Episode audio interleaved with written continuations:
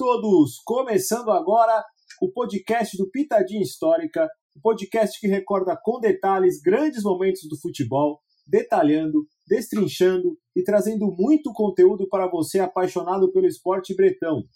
Lembrando que você pode seguir o Pitadinha no Twitter e no Instagram. No Twitter, arroba pitadinhah e no Instagram, arroba. Eu poderia dizer que é o 16 episódio, mas na verdade ele é o primeiro de uma nova jornada. Posso dizer com muito orgulho que esse é o primeiro episódio do podcast do Pitadinha, fazendo parceria com a Corner. E eu vou convidar aqui duas pessoas para participarem do podcast. E a primeira, nada mais justo do que o idealizador do projeto da Corner, Fernando Martinho. Seja bem-vindo. Bem-vindo, Cláudio, né? Ao, digamos, aos podcasts da Corner. É uma honra para mim estar tá montando esse time. Depois do, de anunciar o Fernebola como um podcast oficial da Corner, agora também o Pitadinha Histórica, que já vem fazendo um trabalho aí bem legal, que eu vim acompanhando. Então, a, o que a gente fez foi unir-se aos bons, né? Como diria o Chapolin Colorado.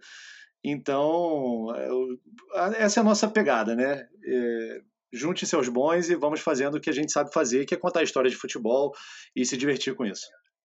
Cara, fiquei muito feliz com a sua chamada no, no Twitter a, aquele dia.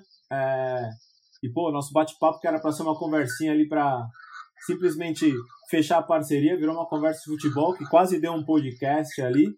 Pô, e você acabou de falar do Fernebola, o outro convidado confesso que não o conhecia e quando eu comecei a escutar um dos episódios do podcast, eu desandei a escutar o restante. Bruno Nunes, seja bem-vindo ao Pitadinha Histórica. Fala, Cláudio, tudo bom? É um prazer estar aí com vocês. O Fernando Martinho também que deu essa oportunidade para o Fernebola. E vamos fazer essa tabelinha aí de podcasts aí na Corner. É, Para quem não me conhece, eu sou um dos co-apresentadores do Fernebola, junto com o Rodrigo Fragoso. Também sou jornalista e tô aqui para para participar desse primeiro episódio do Pitadinha no, na sua fase corner. Boa. Então só para quem já escutava o Pitadinha, sabe que nós estávamos numa jornada contando histórias da Libertadores, né, uma série que eu chamo de La Copa de Mi Vida, mas eu decidi, né, conversando com entre, entre nós, nós decidimos, né, que seria muito mais interessante iniciarmos esse, essa parceria falando um pouquinho do nosso ponto de vista sobre a Libertadores, né? Então, para começarmos essa conversa, eu queria passar a bola para você, Fernando, porque eu sei que você é um apaixonado por futebol sul-americano. Queria que você falasse o que, que significa para você a Libertadores. Pois é, o que significa para a gente, né? A gente cresceu no momento ali de domínio argentino, ali nos anos 90, e depois a gente viu o Brasil reflorescer, né? Primeiro no início dos anos 90 ali, que a minha geração que nasceu nos anos 80, viu São Paulo ali, 92, 93, e logo depois Grêmio, e aí veio Cruzeiro, Vasco, Palmeiras, enfim, uma série de brasileiros ali ganhando, e essas noites de quarta-feira, né, eram sempre muito emocionantes, assim, para, no meu caso, que gosto muito mais de futebol do que de um time específico, que era o time que eu torcia quando novo, que era o Flamengo, é, as noites de quarta-feira elas eram fantásticas não só pela Libertadores. As minhas memórias de Supercopa dos Campeões da Libertadores também é, tem uma, um repertório infinito aí de, de jogos fantásticos dessa extinta competição que foi substituída pela Copa Mercosul, que também trouxe noites de quarta-feira bem, digamos, é, épicas, a começar por aquela virada né, da, do Vasco sobre o Palmeiras, enfim, e, e tantas outras noites aí de, de, de Libertadores. Mas eu tenho uma relação é, com a Argentina, que foi um país que eu já, já morei, passei bastante tempo lá, tenho bastante amigos e sempre que eu posso eu vou, é, e que eu pude assistir de perto a final da Libertadores de 2009 e também de 2018. E aí a gente deixa aí para o longo do programa para falar aí sobre a final Estudiantes e Cruzeiro e depois aquela final de todos os tempos Boca e River. Bruno, e para você, cara, o que, que significa a Taça Libertadores da América? A Taça Libertadores da América, para mim, é o supra-sumo né, do futebol, tanto no continente quanto acho que qualquer esfera de futebol que a gente conhece. Eu, eu cresci vendo ela, eu, eu sou de família chilena, então, querendo ou não, era, era uma oportunidade de ficar mais perto do, do futebol do, do, dos meus antepassados, vamos falar assim. E também é uma maneira de descobrir, acho que, o, o continente, né? O, eu lembro, eu não sou tão. Eu não, eu não tenho essas memórias tão. É, dos anos 80, dos anos 90, mas eu lembro mais desse. Por exemplo, das primeiras lembranças que eu tenho é o. É o São Caetano, né? Foi um dos primeiros times que eu lembro de ter acompanhado. É, aquele São Caetano finalista contra o Olímpia, é na, na, decisão dos pênaltis, depois de ganhar lá no Paraguai, é, ter feito um. e perdido aqui no Paquimbu, né? Foi, foi acho que a minha primeira lembrança mais é, forte como. Como um, um olheiro, assim, né? Como um cara que aprecia a Libertadores, já que eu sempre eu nunca, é, nunca vi de, de uma maneira tão de, como torcedor, mas muito mais como um admira, admirador é, desse futebol. E um outro jogo que eu lembro muito, assim, de, de memória mesmo, sem pesquisa e nada, foi uma Libertadores em que o Boca Juniors é, eliminou um time da Colômbia chamado é, Cúcuta Deportivo, e foi um jogo histórico com, com o Palermo, que tinha uma neblina, parecia o Alfredo Jaconi, para quem conhece. É, não dava para ver nada. E o Boca se, se ajudou. Através disso, ele conseguiu o resultado, porque não dava para ver a bola em campo. E o Cúcuta, que era a sensação daquele ano, não conseguiu superar o temor aí, o, o fantasma que estava ali na bomboneira. É, vocês, vocês trouxeram boas memórias aí e, e eu tenho feito um exercício para fazer os episódios, que acho que é uma coisa do pesquisador, né, do apaixonado por história, que é muito legal, é você ir descobrindo os elencos, né? É, os jogadores, os treinadores e tudo mais. Né? Vou, vou dar um breve exemplo aqui, né? É, é, foi lançado recentemente o episódio do, do Flamengo na Libertadores e tem, tem um, uma fase de grupos em que o Flamengo entra é, posso estar enganado, mas acho que é da, de 93, uh, ah, com o Inter até. Tem dois times colombianos que um treinador é o Maturana, o outro é o Hernan Dario Gomes, aí você tem Restrepo é, e Guita de um lado, do outro você tem Rincon. Cara, é, é uma mistura, e a gente vai descobrindo esses jogadores depois, alguns hoje em dia, né, que começaram, a, você só vê despontando mais para nós aqui na Europa e passa batido por aqui, e quando você puxa a escalação de alguns times, você fala, pô, cara, esse time tinha tal e tal jogador, né? Que nem tem uma Universidade do Chile que tinha Montijo e, e Eduardo Vargas, que elimina o Flamengo e tal. Então tem alguns detalhes muito interessantes quando você vai pesquisar. Eu acho que é até um tema pouco pesquisado, né? A Corner é, trouxe para mim, acho que é um dos top três livros que eu já li na minha vida, que é o Noites Europeias.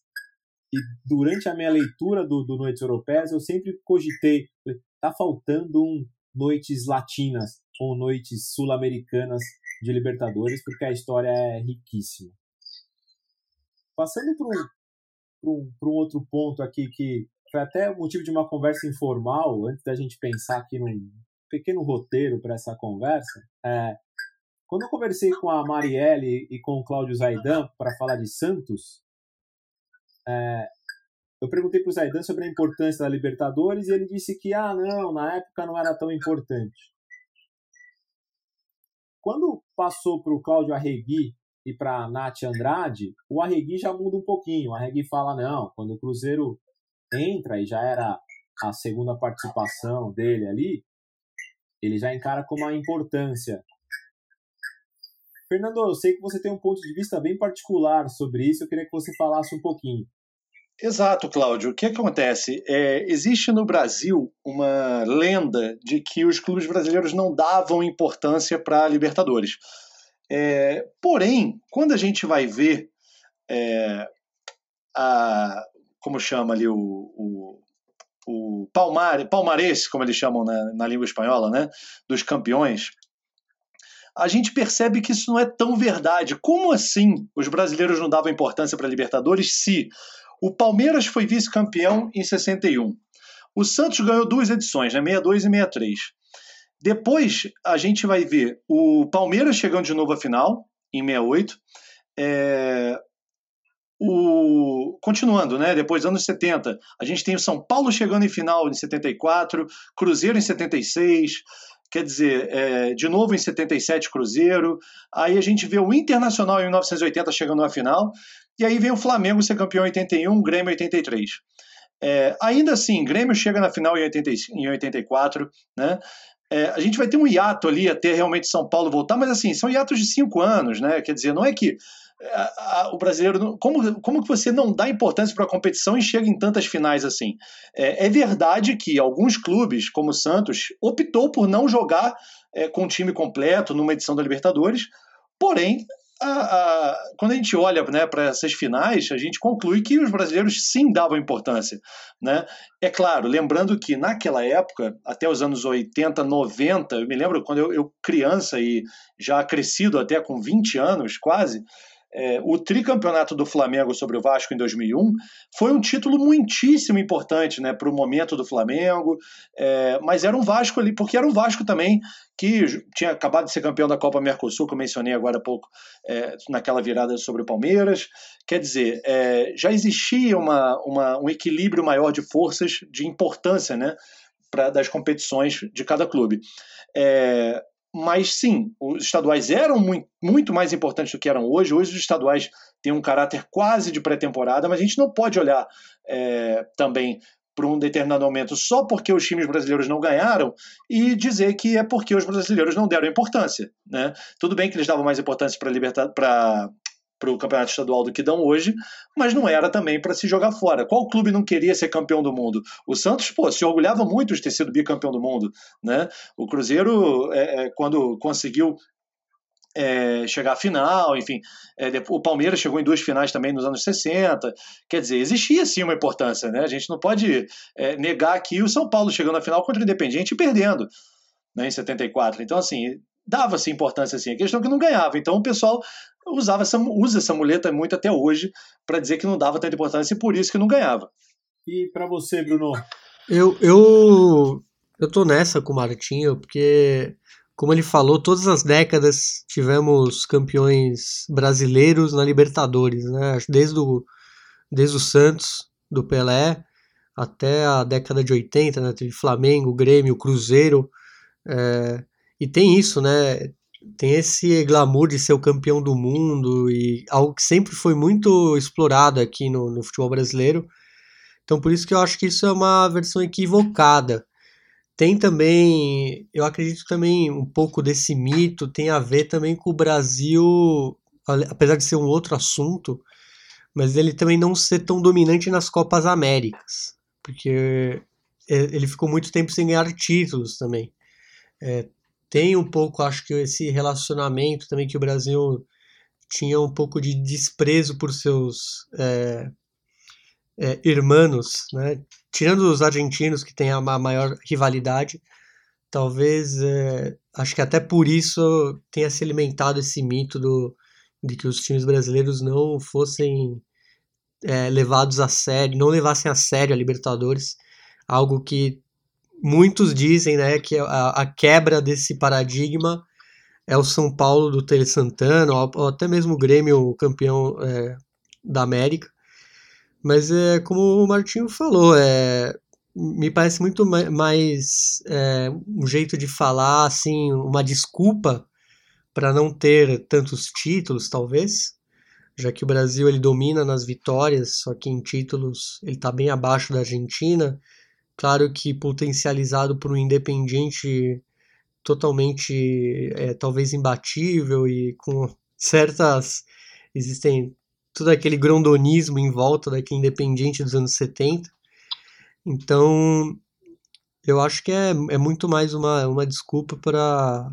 Por, pelo, pelo Brasil ser o, é, ser o autodenominado país do futebol, só que não ter esse esse crivo na Libertadores, né? já que o Brasil, em tese, deveria ser o, o bambambam bam, bam por essa área e, e realmente não é. Então acho que parte muito mais de uma desculpa do que de um fato é, esse, esse, essa argumentação. É, eu, eu gostei que você você seguiu a mesma linha de raciocínio que eu tenho em relação à Copa América. Eu acho que é, as derrotas fazem com que o Brasil comece a não dar importância, mas é tipo assim, ah, não tô ganhando, não quero falar muito sobre isso. Eu acho que é um pouco até do que a Inglaterra fez no começo das Copas do Mundo ali, algo semelhante. E, e sobre, né, quando fala do São Paulo, quando falam, ah, mas o São Paulo que vira a chavinha, né? Pouco se fala, né? Mas o projeto Tóquio do São Paulo, ele surge em 86, né? Com o título aí, que já é 87, né? Com o título brasileiro, o primeiro projeto Tóquio, a expressão projeto Tóquio surge para os lados do Morumbi para aquela Libertadores, né? Que eles caem na primeira fase, enfrentam os times chilenos e, e eles caem na primeira fase, mas ali já se falava sobre projeto Tóquio. E você falou do, do, do Independiente, a gente recordou aí alguns vice-campeonatos do, do, dos times brasileiros e tal. Fernando, tem, tem alguma história de Libertadores, assim, de algum clube, alguma sequência de títulos, alguma coisa que você mais gosta, ou que você ou colocou na corner, ou falou assim, putz, isso aqui um dia vai ser capa da corner, ou um dia isso aqui vai, eu vou fazer um estudo maior sobre isso. Tem alguma história que te chama mais atenção, que você é até mais apaixonado? Olha, é, eu até já escrevi sobre isso junto com o Leonardo Miranda, que tem um blog no Globoesporte.com, painel tático. É, acho que a história que mais me seduz, né, de, são várias fantásticas, né, mas justamente por eu ter morado em La Plata, eu, eu acabei me simpatizando muito pelo Estudiantes. E grande parte desse, dessa minha simpatia se deve justamente àquele Estudiantes tricampeão né, de 68, 69 e 70, é, do famoso é, do, do Oswaldo Zubeldia. Esse cara, ele era um, um gênio muito à frente do seu tempo. Ele foi o primeiro a implementar a, a linha de impedimento, né, aquela avançar, né, os jogadores de defesa para deixar os outros é, os, os, os, outros atacantes em, em, fora de jogo, né, como eles falam, fora de juego, ou orsai, como eles também gostam de falar na Argentina.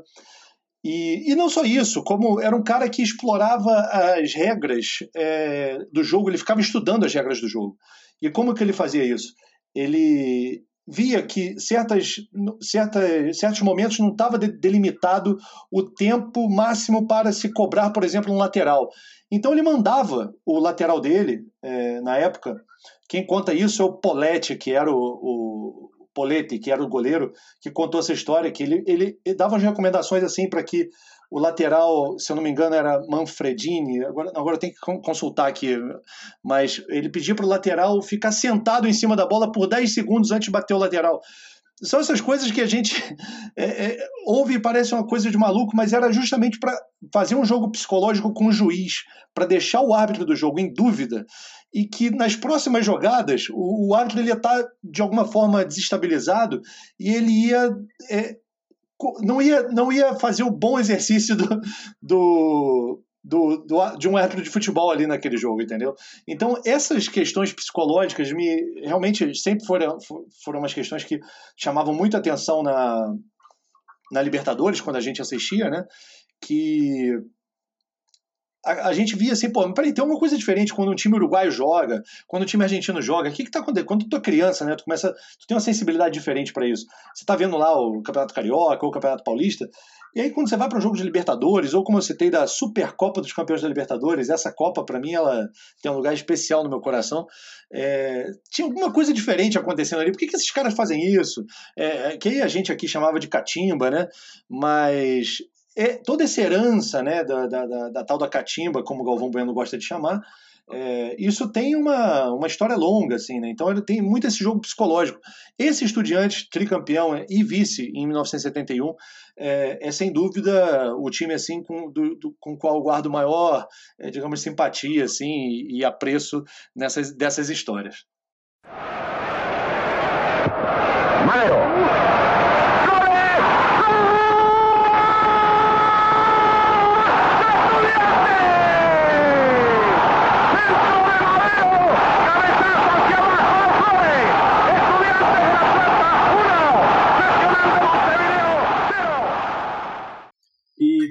Você, Bruno, essa pergunta. Imagino, é, escutando o, o eu, eu imagino o, a intensidade de pesquisas que você faz.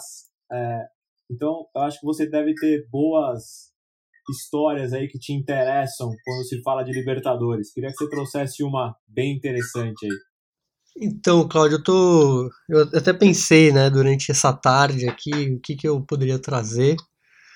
E só que eu, eu preferi trazer algo mais de, é, da, da minha cabeça mesmo, porque são tantas histórias, né? Temos histórias do, do narco nacional, né? Do Atlético Nacional, que era bancado pelo Pablo Escobar. E, e são histórias que você fica. Cara, isso não acontece na Europa em lugar nenhum. Que é bizarro as histórias de, de ameaças aos juízes, etc. Eu, eu acabei trazendo uma, uma história que eu acho que ela é bem conhecida por quem gosta de futebol da América do Sul, mas para mim ela traz tudo da do que vamos falar da Libertadores raiz, porque é uma conquista é, primeiro que é inédita e tem a ver também com, com o Chile, né? Eu estou falando do Colo-Colo de 91. É uma conquista primeiro que me chama a atenção é, é, bem o ano do fim da União Soviética e é um, é um time patrocinado pela Lada, né, pelos caminhões Kamaz. Acho que é uma das camisetas que mais me chama a atenção.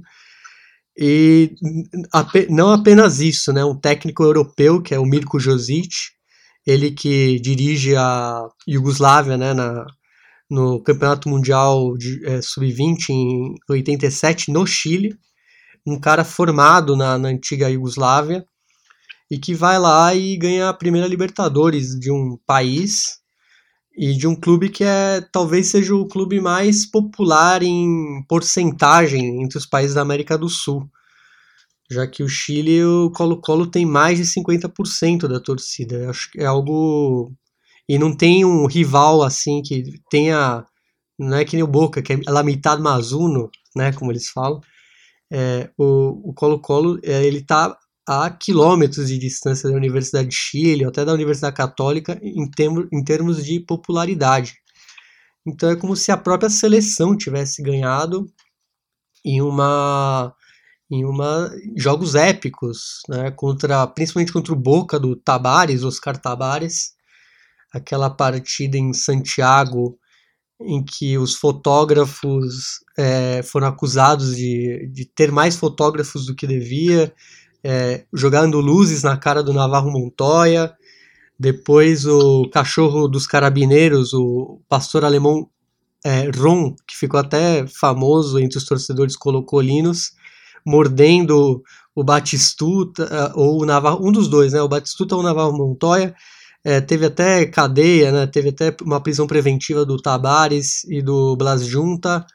É, e depois na final tem a, aquele Olímpia já tradicional, copeiro, e, e na foto do título entra um menino, né, que todo mundo chama ele de menino fantasma, porque nunca mais ninguém viu, depois se descobriu o paradeiro dele, mas foi um... É, tem toda uma mística ali no, nessa superstição do, do menino fantasma que entra, invade a foto do Colo-Colo campeão e vai embora sem dar nenhum rastro. E talvez seja, um, é, talvez seja uma história marcante, é, e até pelo seu. do o que aconteceu depois, já que na. Quando saindo da esfera da Libertadores, na Intercontinental, ele enfrenta o Estrela Vermelha, né, de, de Belgrado, que você bem contou no, naquele, no Pitadinha. É, ele. E era um time que, por coincidência da, do destino, juntou dois técnicos jugoslavos na, nesse Mundial. E, e a grande coincidência, ah, não coincidência não, né? A grande diferença entre eles é que o técnico do Colo-Colo era um iugoslavo formado na Europa, né, como profissional, e o técnico de Estrela Vermelha, o Vladika Popovic, era um iugoslavo formado na América do Sul, já que ele encerrou a carreira na Venezuela, ali no, no Canárias, e fez uma carreira é, genial no campeonato colombiano, e ele volta para a Europa para ser campeão do mundo e justamente contra um compatriota que faz o caminho inverso dele. Então, para mim é uma história muito peculiar, assim, não só no, na, no misticismo, na, nessa coisa de ser raiz, mas também na no o que, que ela juntou, né? Dois jugoslavos naquele momento ali de quebra. Acho bem legal esse Colo-Colo de 91. Garrido, quiere salir Pizarro e se va Pizarro. Lo acompaña Espinosa. Una pausa. Y seguimos. Bartichotto por la derecha. Ahí va, Bartichotto, la marca de Suárez. El chico Herrero con Sagres Herrera, Herrera. Y el país entero está gritando. Por fin ganamos. Leonel Herrera, minuto 40. La copa por fin la agarramos. E, e num período frenético para o futebol iugoslavo, né? Se você for puxar toda a história, né? Começa com, com, com o torneio sub-20, aí depois vem para uma ótima participação na Copa de 90, uma eliminação nos pênaltis para a Argentina. Depois você tem o título da Estrela Vermelha, e aí um ano depois você tem a exclusão da Eurocopa, em que entra a Dinamarca e ela é campeã. É, é um período bem frenético ali do futebol iugoslavo, claro, acompanhado em paralelo com as questões é, sociais e a guerra. Bruno, eu, eu, eu tenho um certo carinho por essa Libertadores porque é a primeira que eu tenho uma certa recordação de alguns jogos. E, e eu fiz questão de trazer aqui, eu vou cantar a escalação desse Colo-Colo na final. Tá? Daniel Moron, Lizardo Garrido, Miguel Ramírez, Javier Margas e Eduardo Vilches. Esse, quem acompanha a eliminatória de Copa do Mundo aí, que é um pouquinho mais velho, lembra bem. Rubem Espinosa, Gabriel Mendonça, Juan Carlos Peralta, Jaime Pizarro, Marcelo Barticciotto, esse é outro argentino famoso, Rubem Martinez e Mirko Josic é o treinador. É um baita time até para a época, né? Fez uma campanha maravilhosa. Sim, o, e, o, um adendo, né? O Coca Mendonça, né? O Gabriel Coca Mendonça, ele vem para São Paulo depois. Eu não, não com muita glória. E o Daniel Moron tem uma história bem peculiar porque ele é de Mendoza e ele jogava num time no Andes Tajeres, né, um time que faz o clássico de Godoy Cruz com o Godoy Cruz atual, né, da primeira divisão. E ele era o goleiro do jogo entre o Andes Tajeres e o Milan, que é um dos jogos, aqueles jogos que todo mundo fala do Karlovic, que ele destrói ali o, o time do Gianni Rivera. E, e, acho, e, e é isso, né? E o Bartichotto era o grande craque né, daquela equipe. Indo na carona aqui, Cláudio, é, aproveitando até, até para até para minha errata, eu tinha falado Manfredini, o lateral do Estudiante, mas era Malbernat, que aliás faleceu em 2019. É, enfim, o Estudiante fez uma baita homenagem para ele, mas era esse o lateral. E só em cima do que o Bruno falando, né, estava falando, é, que louco, né? Isso tudo que aconteceu desses iugoslavos, quer dizer, ainda existia a Iugoslávia, era um mundo ainda é, dividido ideologicamente e economicamente, mas no mundo que a globalização era nada ainda, né? 1990, é, é, globalização era uma ideia, uma ideia apenas, né? E isso acontecendo, né? Sim. Continuando nessas grandes histórias, é, eu, eu, eu, eu tenho uma coisa que eu sempre pergunto para alguns amigos quando eu estou em conversa, assim, é, que gostam de futebol e gostam de pesquisa, história, como nós aqui, é tem um jogo, vou começar com o Fernando. Fernando, tem um jogo, se puder assim, ó, máquina do tempo, ali apareceu o, o DeLorean, você pode voltar para assistir aquele jogo de Libertadores. Qual seria? Rapaz, difícil, hein? É... Tem uma série de, de jogos da Libertadores que eu gostaria de rever. É... é eu, eu falaria esse porque ele o que eu, que eu vou falar é, é, é, o Boca e River de 2004, mas porque ele teve justamente uma uma semifinal, não foi uma final, né? É, ele teve um uma, uma, um tratamento da Fox Sports realmente cinematográfico da Fox Sports Argentina na época que ele virou documentário, ele virou uma série que ele ficava sendo reprisado sempre. Então isso ficou muito forte na cabeça. Mas eu, eu acabo respondendo esse porque foi justamente um jogo que teve esse, tra esse trato né, midiático, de quase, vou dizer, cinematográfico. É, porém, são muitos, assim, né? Quando eu falo é, do Grêmio de 95, você falou agora do Colo-Colo, é um time que também que eu tenho escalação de memória, com Darley, Arce Rivarola, Adilson e Roger, Dinho, Luiz Carlos Goiano e Arilson, Paulo Nunes, Jardel e Carlos Miguel. Quer dizer, é, é bom, uma, né, falei um 4-3-3, mas era, era um 4-4-2 ali, Carlos Miguel e Arilson no meio. É, então, é, outro, outro jogo que, que eu me lembro muito, assim, foi São Paulo e River na Supercopa de 97. Eu sei que eu estou sempre puxando para a Supercopa, como eu disse, ela tem um, um espaço na minha memória afetiva muito grande. É, mas antes de, de São Paulo e, e River, e, e River, justamente, teve a semifinal São Paulo e Vasco, é, desculpa, River e Vasco. E esse time do River ficou mais marcado para mim de 97 do que o de 96, porque era a despedida ali do Francesco, ele, é, era o título que o River não tinha. Então era outro time assim que eu sabia de memória, ele alternava entre o 3-5-2 e o 4-4-2, é, com o Burgos no gol, Hernan Dias, é, Celso Ajala, Berisso e Sorin ou Placente, né? Aí vinha Montserrat, Astrada, Berti e Gajardo. Ataque, Francescoli e Marcelo Salas. Esse time já não tinha mais nem o Ortega, nem o, o, o Crespo.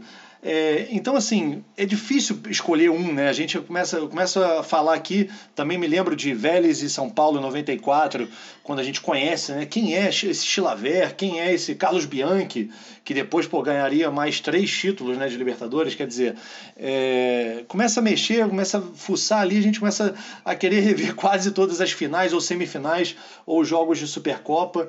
É, a Mercosul ela teve um caráter muito brasileiro, né? Então ela não chegou a ter esses jogos épicos exceto teve um Vasco e River também muito interessante, mas era muito aquelas finais ali entre Palmeiras e Flamengo, Palmeiras e Vasco, Palmeiras e Cruzeiro. Mas a Mercosul, ela, por ter durado também tão pouco, não criou uma rivalidade é, continental, né? Mas é isso, assim, é difícil lembrar de um, né? Eu falei aqui vários, assim, não consigo escolher um, Cláudio. É, é, é bem difícil. Eu confesso que eu demorei para escolher o meu, eu vou falar depois que o Bruno falar, porque o meu tem um caminho um pouco mais sentimental. E para você, Bruno, imagino que a lista também seja grande. Então, eu tô. Enquanto o Fernando falava, eu ficava pensando aqui. Acho que tem, tem uma lista longa. É, talvez dos que eu, do, dos que eu é, presenciei, né, vendo na TV, obviamente. É, um que eu guardo com muito carinho foi a, a vitória né, do, do Paysandu contra o Boca Juniors na, na Bomboneira. E acho que até por ser um time do Pará, né, de um centro que não é comum futebol continental chegar lá, e ele já cala, calando tipo o grande o, o bicho papão na época do, né, da, da América, que era, o, era esse Boca, que depois, né, em 2003 ele sagrou campeão. E até pelo pós, né, que o, o Ar, Yarley ele deixa Belém do Pará e troca e vai para o Boca Juniors, que foi algo bem, acho a época foi até surpreendente. E, e, ele se deu bem, né, no, no mundial, no, ele, ele decidiu um super clássico. Acho que seria esse e recentemente, né, a gente, eu e o Rodrigo abordamos o Sérgio Marcarian em um jogo que eu fiquei muito que eu queria muito ver pelo, pelo próprios relatos que a gente pega, é a semifinal da Libertadores de 97, entre o Racing Clube e o Sporting Cristal, em Lima. É, o Sporting Cristal, primeiro, primeiro time, é, depois de muitos anos, né? O Universitário foi finalista nos anos 70 contra aquele Independiente. E o Sporting Cristal chega a uma final depois de quase 30 anos, se não me engano. E ele pega o Racing Club de, do Mago Capria, do Colo McAllister e, e, vence, né? Ele dá um show em Lima, acho que era uma, uma goleada de 4 a 1 se não me engano. E, e tem o, um dos grandes craques que depois vai para a Argentina, que é o no, é, Norberto Solano, que depois também vai para a Premier League e vira um, um ícone do Newcastle. Então é um jogo que eu gostaria de ver é essa campanha inteira, na verdade. Mas esse contra o Racing me, me chamou a atenção. Cara, eu me dei ao trabalho de buscar as escalações desse jogo do Paysandu e tem muita coisa interessante, né? O Boca é Abandonzieri, Ibarra, Burdiço, Crossa e Clemente Rodrigues. Bataglia, Castini, Canha, entre o Teves e Donê, Esqueloto e Delgado, Bianchi é o técnico.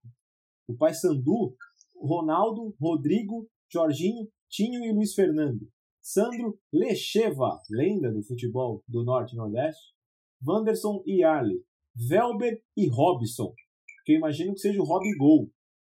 E o treinador é o Dario Pereira. Dario Pereira. E o Sandro é o Sandro Goiano, se não me engano. Ô, Cláudio, te interrompendo.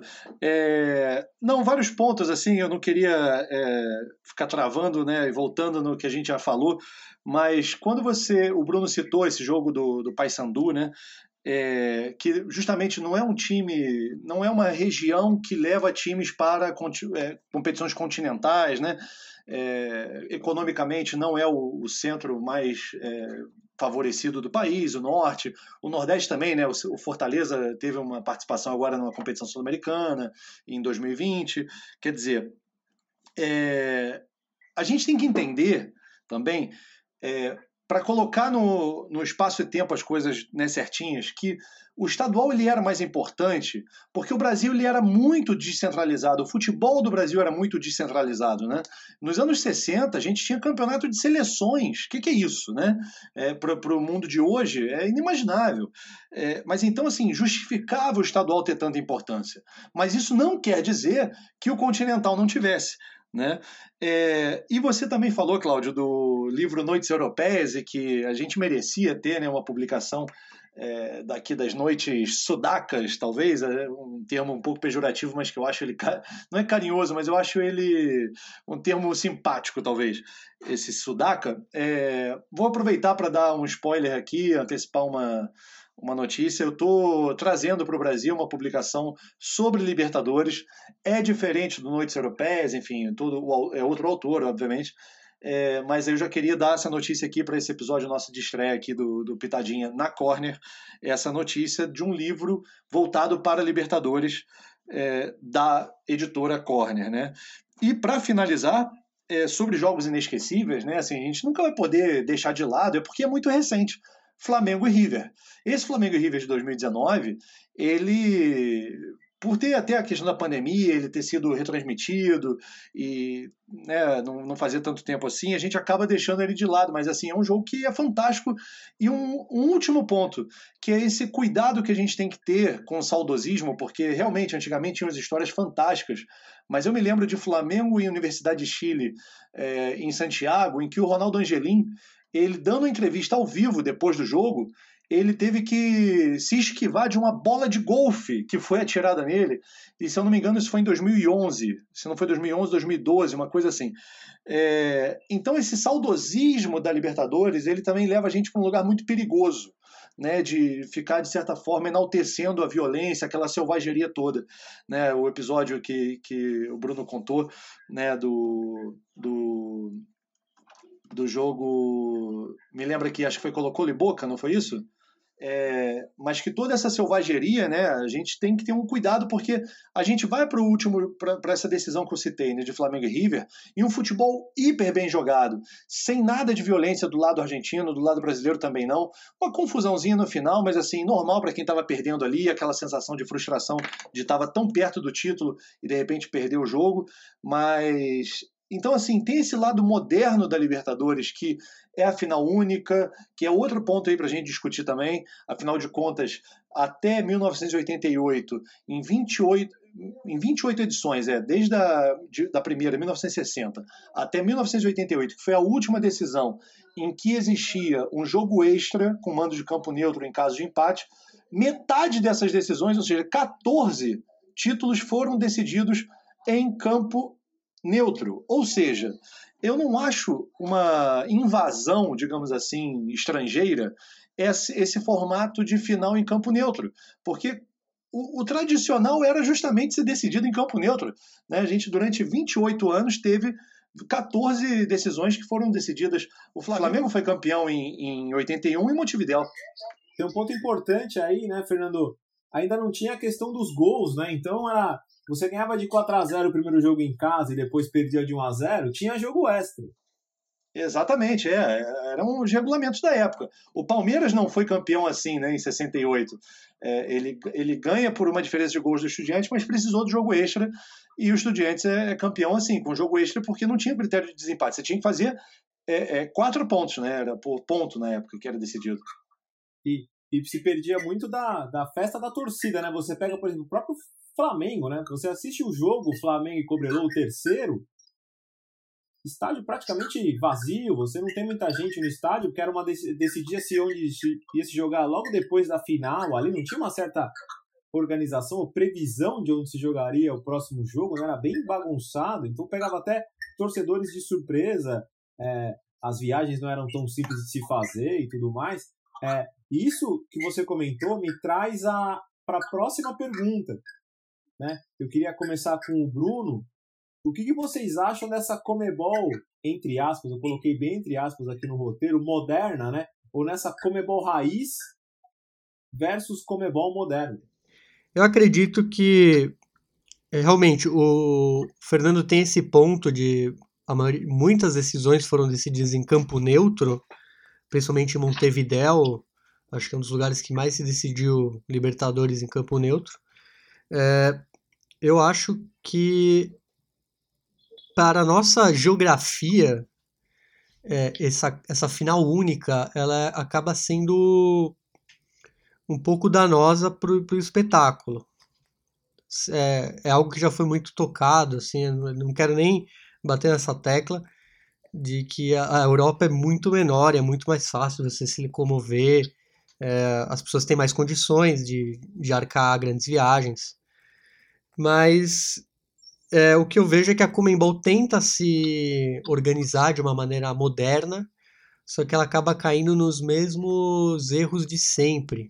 Ela, é, por exemplo, ela mudou já a próxima Sul-Americana e vai classificar um, um, é, um time por grupo, que pode ser horrível dependendo das últimas rodadas, já que ninguém vai, vai jogar por nada, dependendo do time que se classificar em primeiro. É, outro ponto é que eu acho da Comembol, é, tudo isso, é, além da Libertadores, claro, essas Copas Américas com times asiáticos, né, Austrália, próximo ano, Catar, é, isso mostra como ela não, ela não tá, ela não se interessa, ela quer uma pseudo modernização, mas no fundo ela não está fazendo nada para melhorar é, isso já foi visto em um sul-americano sub-17, creio, em que a República Tcheca e a Croácia jogaram, para você ter uma ideia. É, a própria é, Libertadores sub-20 tivemos o Atlético de Madrid. Isso mostra que eles não têm um plano, eles acham que isso talvez seja moderno, mas você vê que no fundo não tem um plano para melhorar as, as, competições, muito menos é, aprimorar os clubes daqui do continente. Eles jogam, eles fazem decisões mais popularescas é, para agradar outras federações, shakes e etc. Isso acaba, você vê que eles não têm um rumo, mas eles fizeram essa, essa capa nova, logo novo, competição nova. Mas no fim eu acho que no fundo a Comembol é a mesma de sempre. E para melhorar de fato e modernizar de fato vai demorar muito. Então eu acho que são apenas paliativos e que no fundo não vão servir de nada. E para você, Fernando? É, eu acho que a Comembol tem muitas falhas é, históricas, tá? Já muito não é a decisão que o Bruno comentou, ela é só uma dessas do, do da, classificação de um time só da Sul-Americana, que é uma alteração de, em cima de algo que já estava definido. É, a Comembol é passiva de muitas críticas, né? Porém, a final única, é, eu, eu não vou dizer que eu fosse sempre um defensor. Eu achava o seguinte, é, que essa decisão ela não, nunca seria política, ela nunca seria assim, vamos fazer a final única porque ela é melhor é, esportivamente falando, a gente dá igualdade de condições, etc. Nunca ia ser uma decisão político-esportiva, ela deve ser uma decisão econômica. A hora que os clubes tivessem uma proposta melhor para realizar um jogo único, em vez de sediar o jogo e ter aquela bilheteria, os clubes iam ser os primeiros a defender a tese né, de uma final única. Mas agora falando esportivamente, eu acho que realmente é vantajoso um jogo único, tá?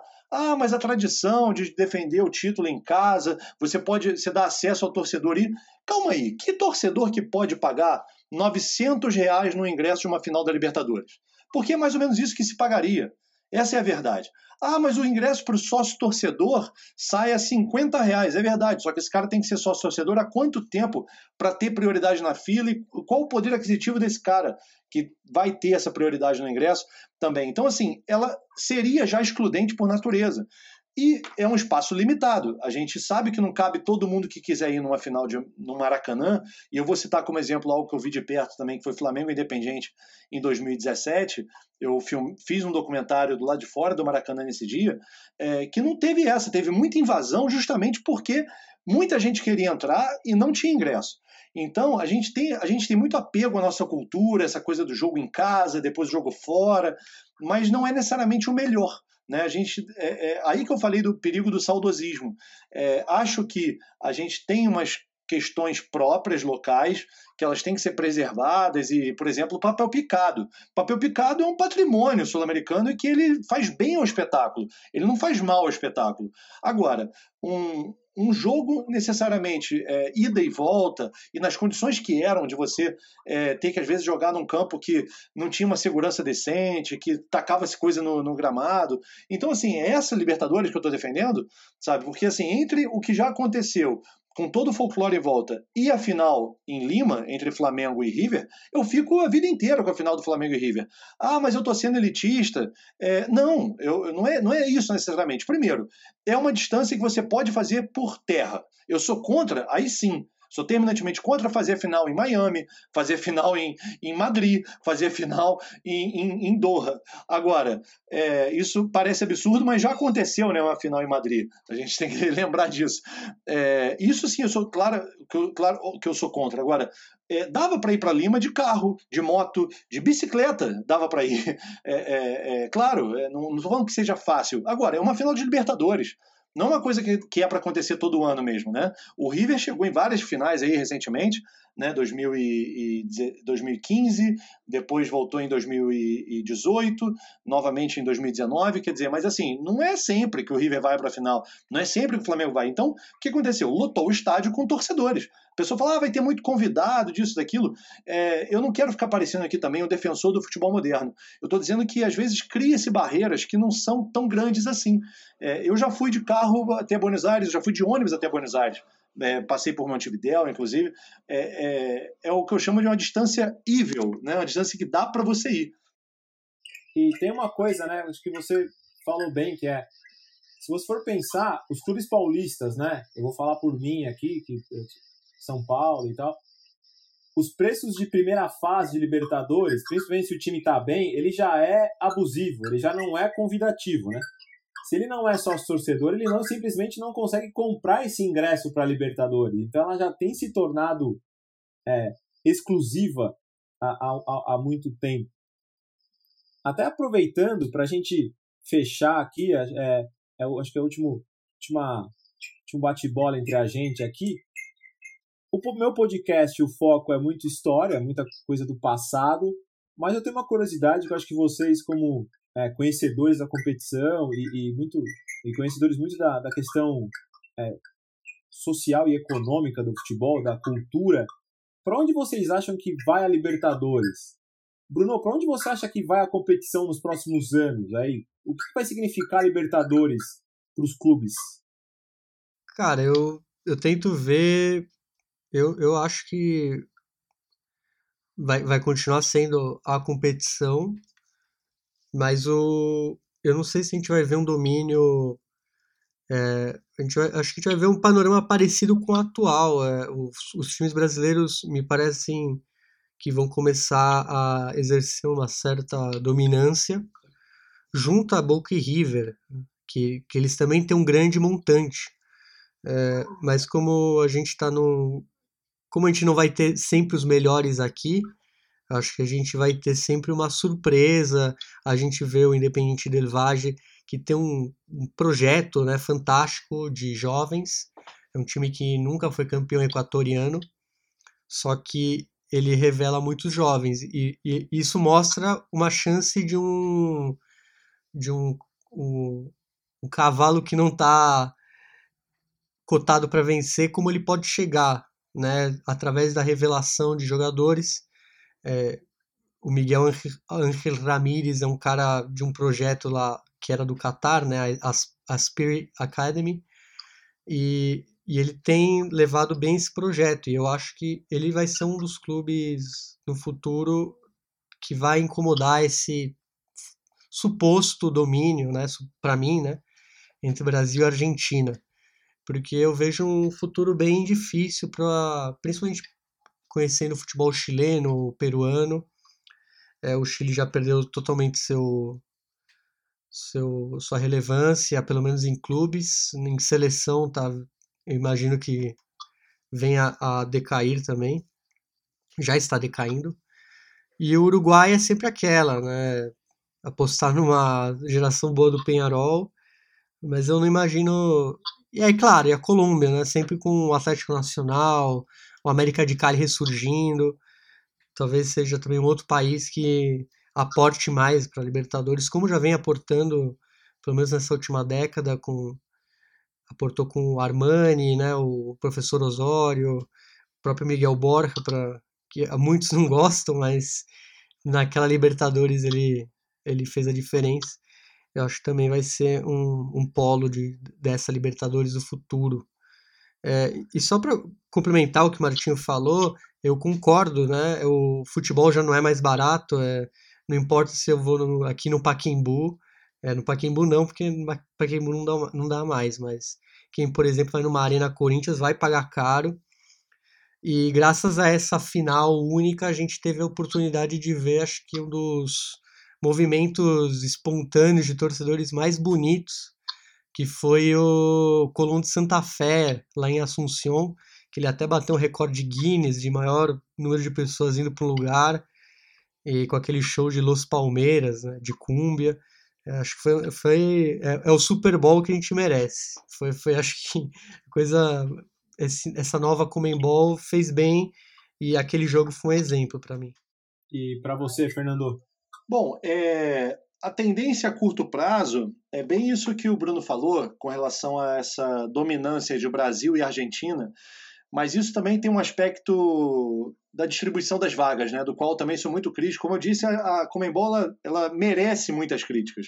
Não faz o menor sentido, nem para a competição continental, muito menos para a competição nacional, que nove clubes brasileiros possam estar numa edição de Libertadores, né? Se a gente considerar o campeão da Sul-Americana um brasileiro, se a gente considerar que o campeão da última Libertadores foi um brasileiro, então a gente vai ter nove participantes brasileiros. Isso não faz bem nem para o Brasileirão, né? Você tem um time em nono lugar é, satisfeito porque se classificou para Libertadores. Quer dizer, isso é péssimo para todo mundo.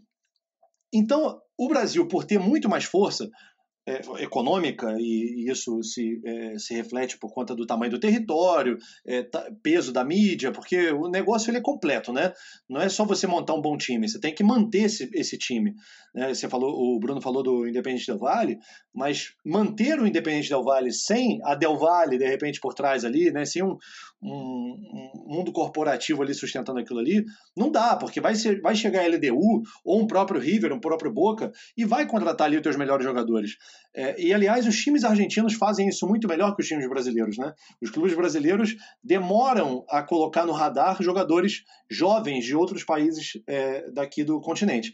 É, mas então, assim, a Argentina ela vai conseguir, por exercer também essa influência em outros países da região atrair bons jogadores, sem contar os jogadores veteranos né, locais, por exemplo, o Teves, é, até esse ano de 2020, ainda estava em condição esportiva. Ele preferiu, obviamente, jogar no, no, no, Boca, que é o time dele, do que jogar no Corinthians, que por mais que ele tivesse algum amor ali, algum afeto, ele vai, tá, vai querer estar tá perto da família, dos amigos. Então, esses jogadores veteranos também têm um peso esportivo né, é, relevante, vai acabar ficando aí no curto prazo entre é, bra brasileiros e argentinos, sem dúvida. Mas aí de argentinos a gente está falando realmente de Boca e de River, não dá nem para Racing Independiente, não dá. Eles não têm essa força econômica que os outros dois têm. É, no longo prazo, aí eu estou sendo um pouco apocalíptico aqui, fazendo exercício de futurologia, eu acho que a salvação para esses países tradicionais, como sobretudo o Uruguai, né, os dois grandes, Montevideo, Penharol e Nacional, a grande solução para esses, é, esses times será e aí eu vou incluir o Colo-Colo também e Olímpia, que são outros campeões aí, é, será uma, digamos, Libertadores, ela sendo estendida né, ao longo do ano, como ela já tem, já tem sido, desde 2018, né, que foi a primeira que ela foi do início até o final do ano, se eu não me engano. 2017 ela ainda era, acabava em agosto, uma coisa assim. É, essa Libertadores estendida, se ela ganhar um caráter de liga, de algo mais forte em termos de patrocínio, talvez esses times uruguaios e, e chilenos consigam pagar melhores salários e atrair melhores jogadores e segurar os seus próprios talentos. É, porque agora, por exemplo, é, esqueci o nome dele agora, eu vou lembrar que foi para o Manchester United agora em 2020 é, Federico, não, vou lembrar. Foi acabou de ir direto para o Manchester United com 18 anos de idade, nem sequer como aconteceu com o Nandes, que foi do Nacional para o Boca e do Boca ele foi para o futebol italiano, se não me engano, para o Cagliari. É, enfim, os times uruguaios estão totalmente num limbo, né, que eles só jogam com tradição, não conseguem montar um time decente. É, não vou nem citar o de 2011, né, que jogou contra o Santos, como um time decente, porque simplesmente chegou na final, era um time muito ruim, era um time muito fraco, não tinha condição financeira de manter um, de fazer um time mais forte que aquilo também. É, então acho que essa Libertadores forte pode ser a solução para esses clubes que hoje são periféricos, como no caso de uruguaios e chilenos. O único país que tem chance de montar um time forte é, com, com seus próprios recursos é a Colômbia, e ela demonstrou isso com o Atlético Nacional. Porém, a hora que chegou o Palmeiras, que chegou um Flamengo, que chegou um alguém querendo os seus jogadores, foi bem fácil de contratar o Berrio, de contratar o Borja, que não eram lá grandes coisas, né? Vamos cá entre nós, eram jogadores bem limitados. É, pra gente fechar, cara, foi um papo incrível, assim, foi... É, acho que não havia uma melhor forma de, do Pitadinha estrear aqui no, na, na Corner. Fernando, eu vou passar a responsa para você agora, para a gente fechar, para você falar um pouquinho sobre o projeto, qual vai ser a cadência é, e qual, qual que é a sua ideia com os podcasts fazendo parte aí do guarda-chuva de tantos conteúdos que a Corner proporciona para o amante do futebol. Bom, então, é, primeiro assim, de novo, é, parabéns a vocês dois, tanto ao Pitadinha como ao Fernebola, pelo trabalho que já vinha sendo desenvolvido. O, o que eu fiz foi justamente é, potencializá-los, né? chamar assim, gente, vamos juntar as forças aqui, vamos produzir aqui em conjunto. É, a Corner, de um ano para cá, ela mudou totalmente. Eu tive em 2019 uma, eu saí da Corner e voltei, né, para a empresa que eu mesmo fundei em 2014 para 2015 é, mas eu voltei em 2019 para fazer tudo diferente. Então, o ano de 2020 ele tem sido muito especial. Já foram três livros lançados. A gente está indo para a 11 edição da revista. É a terceira revista que a gente lança em 2020. É, e agora os podcasts, que foi um projeto embrionário que eu também tentei ali fazer alguma coisa em 2019, mas sem um projeto consistente como agora, que a gente vai ter essa periodicidade é, de a cada semana ter um episódio novo, sendo uma semana um pitadinha histórica e outra semana o Fernebola. Então a, a ideia é manter isso durante um tempo e para frente novos projetos virão. Tem YouTube, tem o próprio Instagram com o Instagram TV, enfim, formatos que a gente está pensando, mas sempre com foco naquilo que você falou, Cláudio. É, história, política, economia, sociedade. Afinal de contas, o futebol pertence a isso. Né? O futebol ele não é uma, uma caixa fechada que não obedece a essas ordens né, econômicas e, e, sociais, enfim, a gente acabou de ver justamente em 2019 uma final deixou de ser em Santiago por uma questão sociopolítica, né, um, um, uma, um país, mas vou dizer assim, é, é, até pelo tamanho de Santiago dentro do Chile, uma cidade que estava em ebulição impediu que uma, uma competição fosse realizada, uma final de competição, a gente estava falando de final única, fosse realizada lá. Então as coisas não estão desconectadas, né? as coisas estão bem conectadas e essa é a proposta da Corner. Isso é nos livros, nas revistas, nos podcasts não seria diferente. Então, bem-vindos. É, obrigado a, a, quem chegou até aqui. É, de novo, parabéns pelo trabalho que vocês estão fazendo aí já há um tempo. E vamos embora.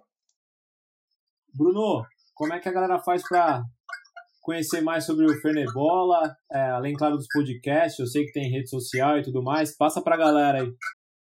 Então, Cláudio, é, primeiramente, é, obrigado aí por me receber aqui no, no Pitadinha, é, o Fernando por juntar essa galera. É, e o Fernebola, vocês podem encontrar no Twitter e no Instagram.